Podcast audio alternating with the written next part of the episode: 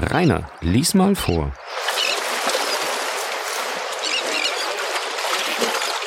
Kapitel 13 Das Versprechen Es war wirklich Morell, der seit dem Tage vorher entsetzlich litt.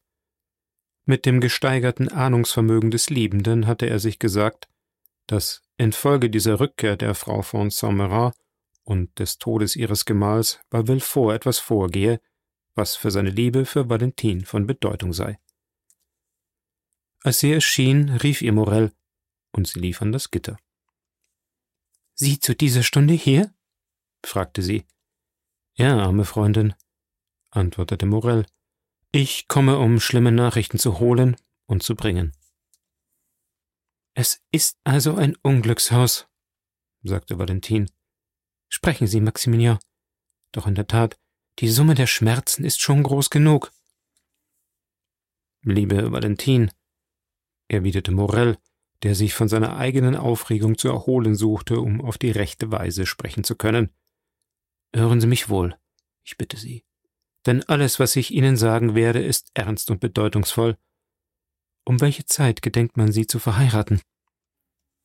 Glauben Sie mir, ich will Ihnen nichts verbergen, Maximilian, sagte Valentin. Heute Morgen sprach man von meiner Heirat, und meine Großmutter, auf die ich als sichere Stütze rechnete, hat sich nicht nur für diese Heirat erklärt, sondern wünscht sie so beschleunigt, dass nur auf die Rückkehr des Herrn Depinier gewartet wird, um den Vertrag zu unterzeichnen. Ein schmerzlicher Seufzer öffnete die Brust des jungen Mannes. Er schaute das Mädchen lange und traurig an und entgegnete sodann Es ist schrecklich, die Frau, die man liebt, ruhig sagen zu hören Der Augenblick deiner Hinrichtung ist bestimmt, Sie wird in einigen Stunden stattfinden. Doch gleichviel. Es muss so sein, und ich werde keinen Widerstand leisten. Gut also. Da man, wie Sie sagen, nur Herrn Depinier erwartet, um den Vertrag zu unterzeichnen, da Sie den Tag nach seiner Ankunft ihm gehören sollen, so sind Sie morgen mit Herrn Depinier verbunden, denn er ist heute in Paris angekommen. Valentin stieß einen Schrei aus. Ich war vor einer Stunde bei dem Grafen von Monte Cristo, fuhr Morel fort. Wir sprachen, er vom Schmerze ihres Hauses, ich von ihrem Schmerze, als plötzlich ein Wagen in den Hof rollte. Hören Sie, bis dahin glaubte ich nicht an Ahnungen, Valentin, aber nun muss ich wohl daran glauben. Bei dem Geräusche des Wagens erfasste mich ein Schauer. Bald hörte ich Tritte auf der Treppe, der schallende Gang des Gouverneurs hatte Don Juan nicht so erschreckt, wie diese Tritte mich erschreckten. Endlich öffnete sich die Tür. Albert von Morcerf erschien zuerst. Ich zweifelte an mir selbst. Ich glaubte, ich hätte mich getäuscht. Als hinter ihm ein anderer junger Mann kam und der Graf ausrief, Ah, der Herr Baron von Epinay. Alles, was ich an Kraft und Mut im Herzen habe, rief ich zu Hilfe, um mich zu fassen. Vielleicht erbleichte ich, vielleicht zitterte ich, aber sicherlich blieb ein Lächeln auf meinen Lippen. Doch fünf Minuten nachher ging ich weg, ohne ein Wort von dem gehört zu haben, was während dieser fünf Minuten gesprochen wurde. Ich war vernichtet. Armer Maximilian, murmelte Valentin. Und hier bin ich nun, Valentin. Antworten Sie mir wie einem Mann, dem Ihre Antwort das Leben oder den Tod geben wird. Was gedenken Sie zu tun? Valentin neigte das Haupt. Sie war betäubt. Hören Sie, sagte Morell, es ist nicht das erste Mal, dass Sie an die Lage denken, in die wir nun gekommen sind. Sie ist ernst, sie ist dringend, sie berührt die äußerste Grenze. Ich glaube nicht, dass dies der Augenblick ist, um sich einem unfruchtbaren Schmerz hinzugeben, das mag gut für die sein, die in Bequemlichkeit leiden und ihre Zehren mit Muße trinken wollen. Es gibt solche Menschen, und Gott wird ihnen im Himmel ohne Zweifel ihre Resignation hienieden anrechnen.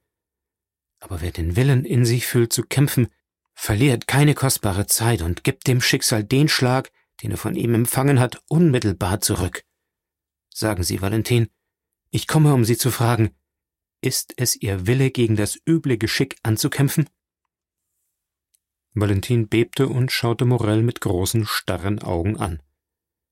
der Gedanke, ihrem Vater, ihrer Großmutter, ihrer ganzen Familie zu widerstehen, war ihr nicht einmal in den Kopf gekommen. Was sagen Sie, Maximilian? Und was nennen Sie einen Kampf? Nennen Sie es lieber eine Ruchlosigkeit? Wie, ich sollte dem Befehl meines Vaters, dem Wunsch meiner sterbenden Großmutter widerstehen? Das ist unmöglich. Morell machte eine Bewegung. Sie sind ein zu edles Herz, um mich nicht zu verstehen. Und Sie verstehen mich so gut, lieber Maximilian, dass ich sehe, Sie erwidern mir nichts. Ich kämpfen. Gott soll mich behüten. Nein, nein, ich bewahre meine ganze Kraft, um gegen mich selbst zu kämpfen und meine Zehren zu trinken, wie Sie sagen, meinen Vater bekümmern, die letzten Augenblicke meiner Großmutter trüben? Niemals. Sie haben ganz recht, sagte Morell gelassen. Mein Gott, wie Sie mir das sagen, rief Valentin verletzt. Ich sage Ihnen das wie ein Mann, der Sie bewundert, mein Fräulein, erwiderte Maximilian. Mein Fräulein, rief Valentin, mein Fräulein, oh, der Selbstsüchtige. Er sieht mich in Verzweiflung und stellt sich, als ob er mich nicht verstehe. Sie täuschen sich. Ich verstehe Sie im Gegenteil vollkommen. Sie wollen Herrn von Villefort nicht ärgern, Sie wollen dem Marquis nicht ungehorsam sein und unterzeichnen daher morgen den Vertrag, der Sie mit Ihrem Gatten verbindet. Mein Gott, kann ich denn etwas anderes tun? Sie dürfen nicht an mich appellieren, mein Fräulein, denn ich bin ein schlechter Richter in dieser Sache, und meine Selbstsucht wird mich verblenden, antwortete Morell, dessen dumpfe Stimme, dessen geballte Fäuste eine wachsende Verzweiflung andeuteten. Was hätten Sie mir denn vorzuschlagen? Vielleicht würden Sie mich geneigt finden, Ihren Vorschlag anzunehmen. Lassen Sie hören. Antworten Sie. Es genügt nicht zu sagen, Sie machen die Sache schlecht, man muss auch einen Rat geben. Sprechen Sie im Ernst, Valentin? Soll ich Ihnen diesen Rat geben? Gewiss, lieber Max, denn wenn er gut ist, werde ich ihn befolgen. Sie wissen, ich bin treu in meiner Zuneigung. Valentin, sagte Morell, indem er ein etwas abgelöstes Brett vollends beiseite schob, geben Sie mir Ihre Hand als Beweis, dass Sie mir meinen Grimm verzeihen. Sehen Sie, mein Kopf ist ganz verstört und seit einer Stunde haben die wahnsinnigsten Gedanken meinen Geist durchkreuzt. Oh, wenn Sie meinen Rat zurückweisen. Das Mädchen schlug die Augen zum Himmel auf und stieß einen Seufzer aus. Ich bin frei, fuhr Morell fort. Ich bin reich genug für uns beide. Ich schwöre Ihnen vor Gott, dass Sie meine Frau sein werden, ehe meine Lippen Ihre Stirn berührt haben. Sie lassen mich zittern, rief das Mädchen. Folgen Sie mir, sagte Morell. Ich führe Sie zu meiner Schwester. Die würdig ist, Ihre Schwester zu sein. Wir schiffen uns nach Algier, nach England oder nach Amerika ein, wenn Sie nicht lieber wollen, dass wir uns in irgendeine Provinz zurückziehen, von wo wir erst nach Paris zurückkehren, wenn unsere Freunde den Widerstand ihrer Familie besiegt haben. Valentin schüttelte den Kopf und erwiderte Ich sah das voraus. Es ist der Rat eines Wahnsinnigen, und ich wäre noch viel wahnsinniger als Sie, wenn ich Sie nicht auf der Stelle durch das einzige Wort Unmöglich, Morell, unmöglich zurückwiese. Sie werden also Ihrem Schicksal folgen ohne auch nur einen Versuch des Widerstandes zu machen, sagte Morell düster. Ja, und sollte ich darüber sterben? Wohl, Valentin, versetzte Maximilian. Ich wiederhole Ihnen noch einmal, Sie haben recht. In der Tat, ich bin ein Narr und Sie beweisen mir, dass die Leidenschaft den Geist verblendet. Ich danke Ihnen, die Sie ohne Leidenschaft urteilen. Es ist also abgemacht. Morgen sind sie unwiderruflich mit Herrn Franz d'Epinay verlobt, und zwar durch ihren eigenen Willen. Noch einmal sage ich Ihnen, Maximilian, Sie bringen mich in Verzweiflung. Noch einmal drehen Sie den Dolch in der Wunde um. Was würden Sie tun, wenn Ihre Schwester auf einen Rat hörte, wie der ist, den Sie mir geben? Mein Fräulein, erwiderte Morel mit bitterem Lächeln. Ich bin ein Selbstsüchtiger, wie Sie gesagt haben, Und in meiner Eigenschaft als Selbstsüchtiger denke ich nicht an das, was andere in meiner Lage tun würden, sondern an das, was ich zu tun habe. Ich denke, dass ich Sie seit einem Jahr kenne, dass ich von dem Tage an, wo ich Sie kennengelernt habe, all mein Glück auf Ihre Liebe gesetzt habe, dass ein Tag gekommen ist, wo Sie mir sagten, Sie lieben mich, dass ich von diesem Tag an meine Zukunft nur in Ihrem Besitz gesehen habe, denn Ihr Besitz war mein Leben. Nun denke ich nichts mehr. Ich sage mir nur, ich hatte den Himmel zu gewinnen geglaubt und habe ihn verloren. Es kommt ja alle Tage vor, dass ein Spieler nicht nur das verliert, was er hat, sondern auch das, was er nicht hat. Morell sprach diese Worte mit vollkommener Ruhe. Valentin schaute ihn einige Sekunden lang mit ihren großen forschenden Augen an und suchte ihre Unruhe zu verbergen. Aber was wollen Sie denn nun tun? fragte sie. Ich werde die Ehre haben, Ihnen Lebewohl zu sagen, mein Fräulein, und ich wünsche Ihnen ein so ruhiges, so glückliches Leben, dass nicht einmal Platz darin ist für das Andenken an mich. Oh, murmelte Valentin. Gott befohlen, Valentin. Leben Sie wohl, sagte Morell sich verbeugend. Wohin gehen Sie? rief Valentin, ihre Hand durch das Gitter ausstreckend und Maximilian am Rock fassend, indem sie aus ihrer eigenen inneren Aufregung schloss, dass die Ruhe ihres Geliebten nicht wahr sein konnte. Wohin gehen Sie? Ich will mich bemühen, keine neue Störung in Ihre Familie zu bringen und ein Beispiel geben für alle ehrlichen und ergebenen Menschen in meiner Lage. Ehe Sie mich verlassen, sagen Sie mir, was Sie zu tun gedenken, Maximilian. Der junge Mann lächelte traurig. Oh, sprechen Sie, sprechen Sie, ich bitte Sie. Hat sich Ihr Entschluss geändert, Valentin? Er kann sich leider nicht ändern. Sie wissen das wohl, rief das junge Mädchen. Also, Gott befohlen, Valentin. Valentin rüttelte am Gitter mit einer Kraft, deren man sie nicht fähig halten sollte, und als Morell sich entfernte, streckte sie ihre Hände hindurch, rang sie und rief Was werden Sie tun? Ich will es wissen. Wohin gehen Sie? Oh, seien Sie unbesorgt, sagte Maximilian, drei Schritte von der Tür stillstehend es ist nicht meine Absicht, einen anderen Menschen für die Strenge verantwortlich zu machen, die das Schicksal gegen mich übt. Ein anderer würde ihnen drohen, er würde Herrn Franz aufsuchen, ihn herausfordern, um sich mit ihm zu schlagen. Das alles wäre wahnsinnig. Was hat Franz mit dieser ganzen Geschichte zu tun? Er hat mich heute Morgen zum ersten Mal gesehen. Er hat bereits vergessen, dass er mich gesehen er wusste nicht einmal, dass ich lebte, als ihre beiden Familien übereinkamen, dass sie einander gehören sollten. Ich habe also nichts mit ihm zu tun und schwöre Ihnen, dass ich mich durchaus nicht an ihn halten werde. An wen wollen Sie sich dann halten? An mich? An Sie, Valentin. Oh Gott soll mich bewahren. Die Frau ist geheiligt, die Frau, die man liebt, ist heilig. Also an Ihre eigene Person. Unglücklicher. Nicht wahr? Ich bin der Schuldige. Maximilian, Maximilian, kommen Sie hierher, ich will es, rief Valentin. Maximilian näherte sich mit sanftem Lächeln, und abgesehen von seiner Blässe hätte man glauben können, er befinde sich in seinem gewöhnlichen Zustand. Hören Sie mich, meine Liebe, meine angebetete Valentin, sagte er mit seiner wohlklingenden, ernsten Stimme. Leute wie wir, die nie einen Gedanken gehegt haben, worüber sie hätten vor der Welt, vor ihren Eltern oder vor Gott erröten müssen. Leute wie wir können einander im Herzen lesen wie in einem offenen Buch. Ich habe nie einen Roman gespielt, ich bin nie ein schwermütiger Held gewesen. Ich trat nie als Manfred oder als Antonius auf. Doch ohne Worte, ohne Beteuerungen, ohne Schwüre hatte ich mein Leben auf sie gesetzt. Sie tun nicht das Gleiche. Und Sie haben recht, so zu handeln.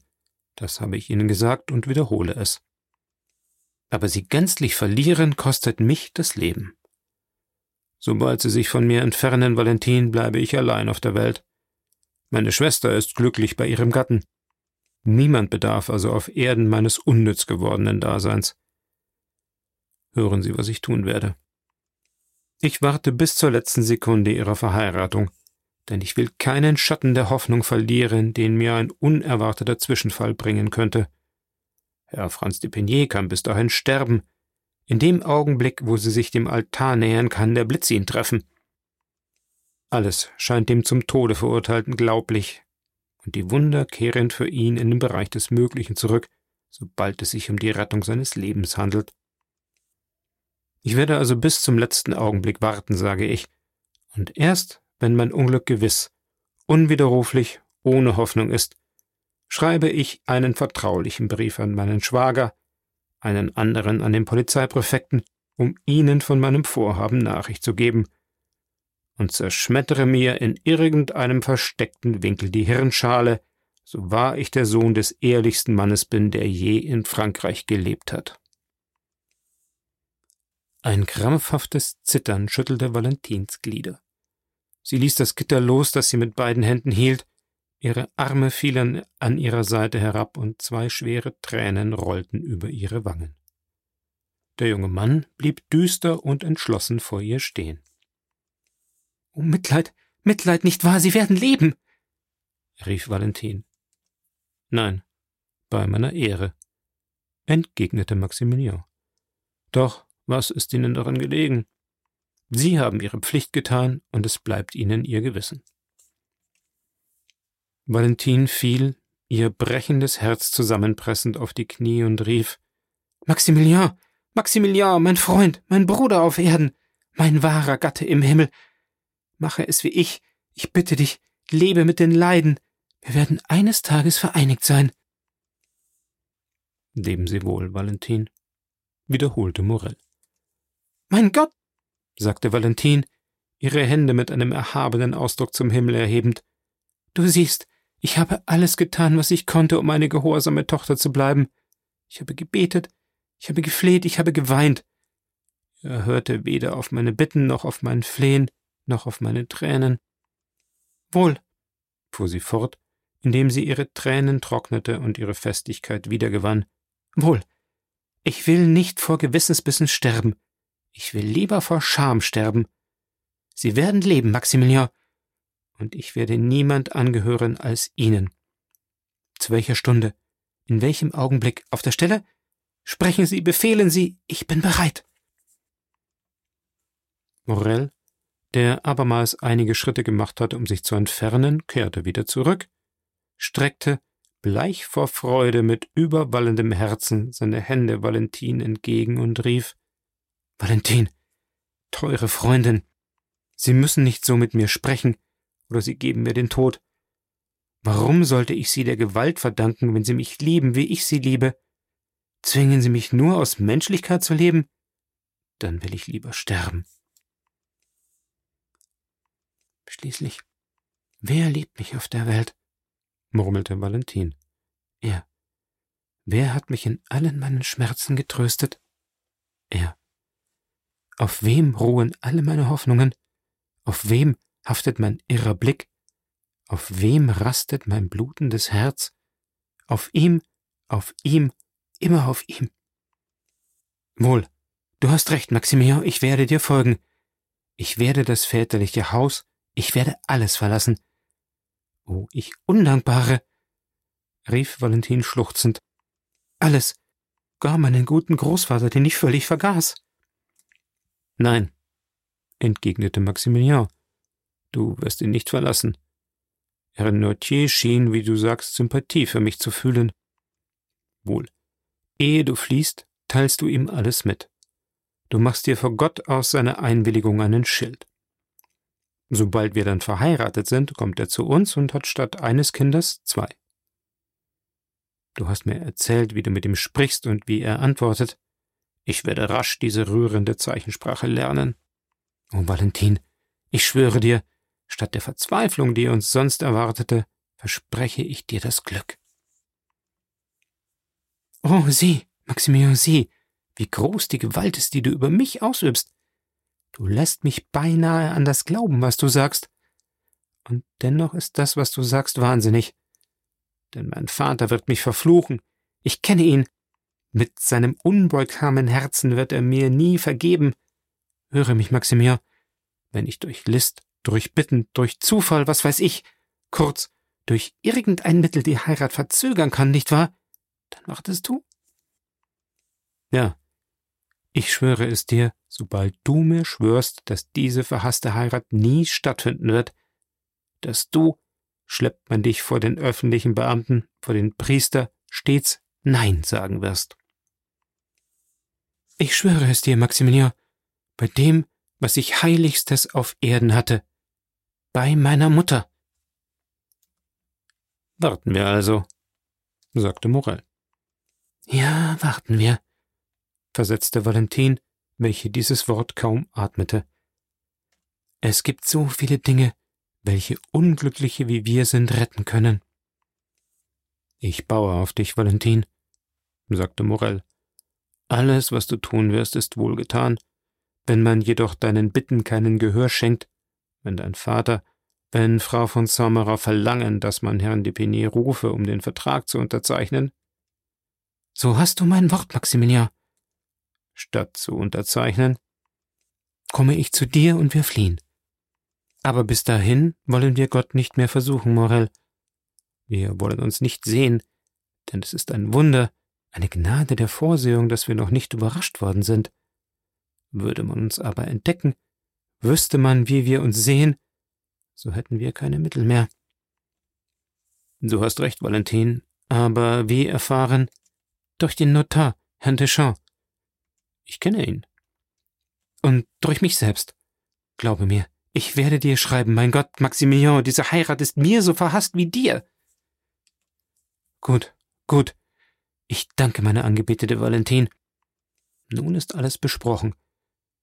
Sobald ich die Stunde weiß, eile ich hierher, du springst über diese Mauer in meine Arme, es wird dir und mir nicht schwer fallen.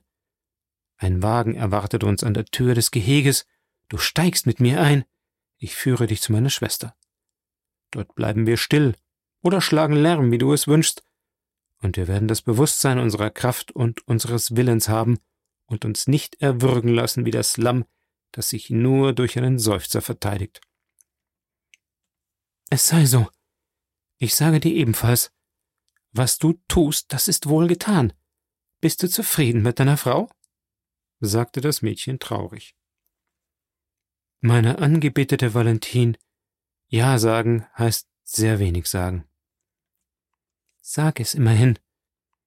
Valentin hatte sich, oder vielmehr ihre Lippen, dem Gitter genähert, und ihre Worte schlüpften mit ihrem duftenden Hauch auf Morells Lippen, der seinen Mund fest auf die andere Seite der kalten, unerbitterlichen Scheidewand drückte. Auf Wiedersehen, flüsterte Valentin sich diesem Glücke entreißend. Auf Wiedersehen. Ich bekomme einen Brief von dir? Ja. Ich danke dir, Tore. Auf Wiedersehen. Das Geräusch eines unschuldigen und verlorenen Kusses erscholl, und Valentin entfloh unter die Linden. Morell horchte auf die letzten Töne ihres an den Hecken streifenden Kleides und ihrer Füße, die den Sand knirschen ließen, schlug dann die Augen mit einem unaussprechlichen Lächeln zum Himmel auf, der es gestattete, dass er so geliebt wurde, und verschwand ebenfalls. Der junge Mann kehrte nach Hause zurück und wartete den ganzen Tag hindurch und den nächsten Tag, ohne etwas zu erhalten. Erst am zweiten Tag, gegen zehn Uhr morgens, als er eben zu Herrn Deschamps, dem Notar, gehen wollte, empfing er durch die Post ein Briefchen, das er sogleich als von Valentin herrührend erkannte, obgleich er ihre Handschrift nie gesehen hatte. Es lautete folgendermaßen Tränen, Bitten und Flehen, nichts hat gefruchtet. Gestern bin ich zwei Stunden lang in der Kirche Saint-Philippe de Rühl gewesen und habe zwei Stunden aus dem Grunde meiner Seele zu Gott gebetet. Gott scheint mich nicht erhören zu wollen. Die Unterzeichnung des Vertrages ist auf neun Uhr heute Abend festgesetzt. Ich habe nur ein Wort, Morell, wie ich nur ein Herz habe, und dieses Wort ist dir verpfändet. Dieses Herz gehört dir. Heute Abend also, um drei Viertel auf neun Uhr, am Gitter. Deine Braut, Valentin von Villefort. PS. Mit meiner Großmutter geht es immer schlechter. Gestern ist ihr gereizter Zustand in Delirium übergegangen. Heute ist das Delirium beinahe Wahnsinn. Nicht wahr? Du wirst mich sehr lieb haben, Morel, damit ich vergessen kann, dass ich sie in diesem Zustand verlassen habe. Ich glaube, man verhehlt vor Großpapa, dass die Unterzeichnung des Vertrages heute stattfinden soll. Morel begnügte sich nicht mit den Nachrichten von Valentin. Er ging zum Notar und dieser bestätigte ihm, die Unterzeichnung des Vertrages sei auf neun Uhr abends bestimmt. Dann begab er sich zu Monte Cristo. Hier erfuhr er wieder am meisten. Franz war bei dem Grafen gewesen, um ihm die Feierlichkeiten anzukündigen. Frau von Villefort hatte ihn in einem Brief um Entschuldigung gebeten, dass sie ihn nicht einlade, doch es werde durch den Tod des Herrn von Saint-Marin und durch den Zustand, in dem sich seine Witwe befinde, über ihr Haus ein Schleier der Traurigkeit geworfen, der die Stirn des Grafen, dem sie jegliches Glück wünsche, nicht verdüstern sollte. Am Abend war Franz der Frau von Saint-Marin vorgestellt worden, die aus Anlass dieser Vorstellung das Bett verließ, sich dann aber sogleich wieder niederlegte.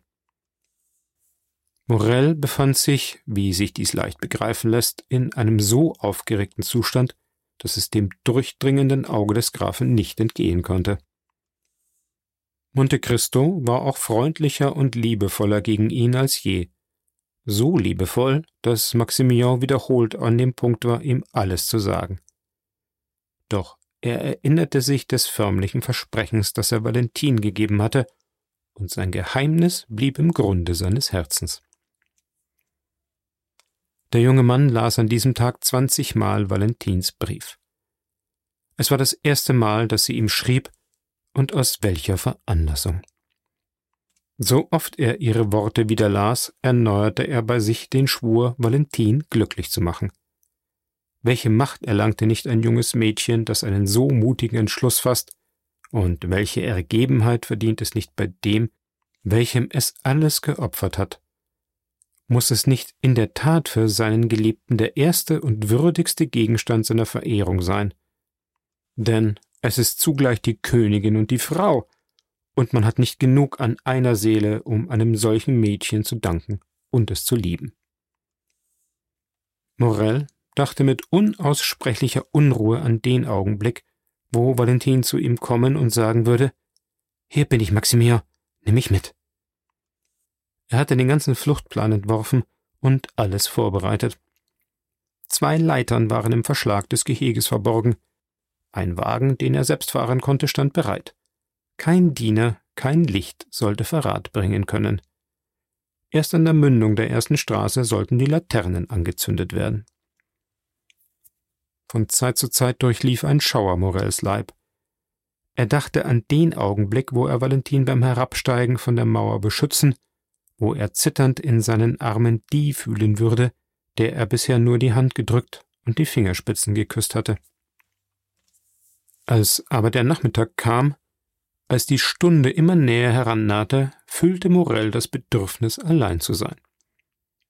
Sein Blut kochte, die einfachsten Fragen, schon die Stimme eines Freundes hätten ihn gereizt.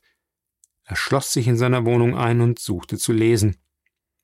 Doch sein Blick schlüpfte über die Blätter hin, ohne etwas davon zu verstehen, und er warf am Ende das Buch weg, um zum zweiten Mal seinen Plan durchzugehen und die Flucht sich in allen Einzelteilen vorzustellen. Endlich nahte die Stunde. Noch nie hatte ein Verliebter die Uhren friedlich ihren Weg gehen lassen. Morell plagte die seinigen so sehr, dass eine schließlich um sieben Uhr, halb neun Uhr abends zeigte. Dann sagte er sich, es sei Zeit aufzubrechen, da neun Uhr ja wirklich die für die Unterzeichnung des Vertrages bestimmte Stunde sei. Doch aller Wahrscheinlichkeit nach würde Valentin diese Stunde gar nicht abwarten. Morell trat folglich, nachdem er nach seiner Pendeluhr um halb neun Uhr aufgebrochen war, in das Gehege, als es vom nahen Kirchturm acht Uhr schlug. Pferd und Wagen verbarg er hinter dem in Trümmern liegenden Mauerwerk, in dem er sich selbst zu verstecken pflegte – Allmählich neigte sich der Tag und das Blätterwerk des Gartens drängte sich in dichten Büschel vom undurchsichtigen Schwarz zusammen. Morell trat aus seinem Versteck hervor und schaute durch das Loch im Gitter. Es war noch niemand anwesend. Es schlug halb neun. Abermals verging darauf eine halbe Stunde mit Warten. Morell schritt auf und ab und hielt in immer schneller sich folgenden Zwischenräumen sein Auge an die Bretter. Der Garten wurde immer finsterer, doch vergebens suchte er in der Dunkelheit das weiße Kleid, umsonst horchte er in der Stille auf das Geräusch der Tritte. Das Haus des Staatsanwalts, das man durch das Laubwerk erblickte, blieb düster und nichts deutete an, dass sich dort ein so wichtiges Ereignis wie die Unterzeichnung eines Heiratsvertrages abspielen sollte. Morell sah auf seine Taschenuhr. Sie zeigte Viertel vor zehn. Doch fast in demselben Augenblick schlug die schon öfters gehörte Kirchenuhr halb zehn. Bereits eine halbe Stunde war über die von Valentin selbst festgesetzte Zeit hinaus verflossen. Sie hatte auf neun Uhr zugesagt, eher früher als später, es waren furchtbare Augenblicke für das Herz des jungen Mannes, auf das jede Sekunde wie ein bleierner Hammer fiel. Das leiseste Geräusch der Blätter, das schwächste Wehen des Windes spannte sein Ohr und ließ den Schweiß auf seine Stirn treten. Bebend rückte er seine Leiter zurecht und setzte, um keine Zeit zu verlieren, den Fuß auf die erste Sprosse. Mitten unter diesem Wechsel von Furcht und Hoffnung Mitten unter diesen angstvollen Schlägen seines Herzens verkündete die Kirchenuhr die zehnte Stunde. Oh, es ist unmöglich, dass die Unterzeichnung eines Vertrages so lange dauert, wenn nicht unvorhergesehene Ereignisse eingetreten sind, murmelte Maximilian voll Schrecken. Ich habe alles erwogen. Ich habe die Zeit genau berechnet, welche diese Förmlichkeiten beanspruchen. Es muss etwas vorgefallen sein. Dann ging er bald größter Aufregung an dem Gitter auf und ab, bald kehrte er zurück und stützte seine glühende Stirn an das kalte Eisen. War Valentin nach dem Vertrag ohnmächtig geworden, oder hatte man sie in ihrer Flucht aufgehalten? Dies waren die beiden einzigen, gleich verzweiflungsvollen Möglichkeiten, die er sich vorstellen konnte. Vielleicht hatte sie mitten auf der Flucht die Kraft verlassen und sie war in irgendeiner Allee in Ohnmacht gefallen. Oh, wenn dem so ist, rief er von seiner Leiter herabspringend, so verliere ich sie durch meine eigene Schuld. Dieser Gedanke ließ ihn nicht mehr los und haftete in seinem Geist mit einer Beharrlichkeit, die schließlich den Zweifel zur Gewissheit werden ließ. Seine Augen, welche die zunehmende Dunkelheit zu durchdringen suchten, glaubten im Schatten einer Allee einen liegenden Gegenstand zu bemerken, er rief endlich laut, und es kam ihm vor, als ob eine unartikulierte Klage zu ihm dringe. Endlich hörte er halb elf schlagen. Er konnte sich unmöglich durch die Hoffnung länger hinhalten lassen. Seine Schläfen schlugen mit aller Gewalt. Wolken zogen vor seinen Augen vorüber. Da erkletterte er die Mauer und sprang auf der anderen Seite hinab.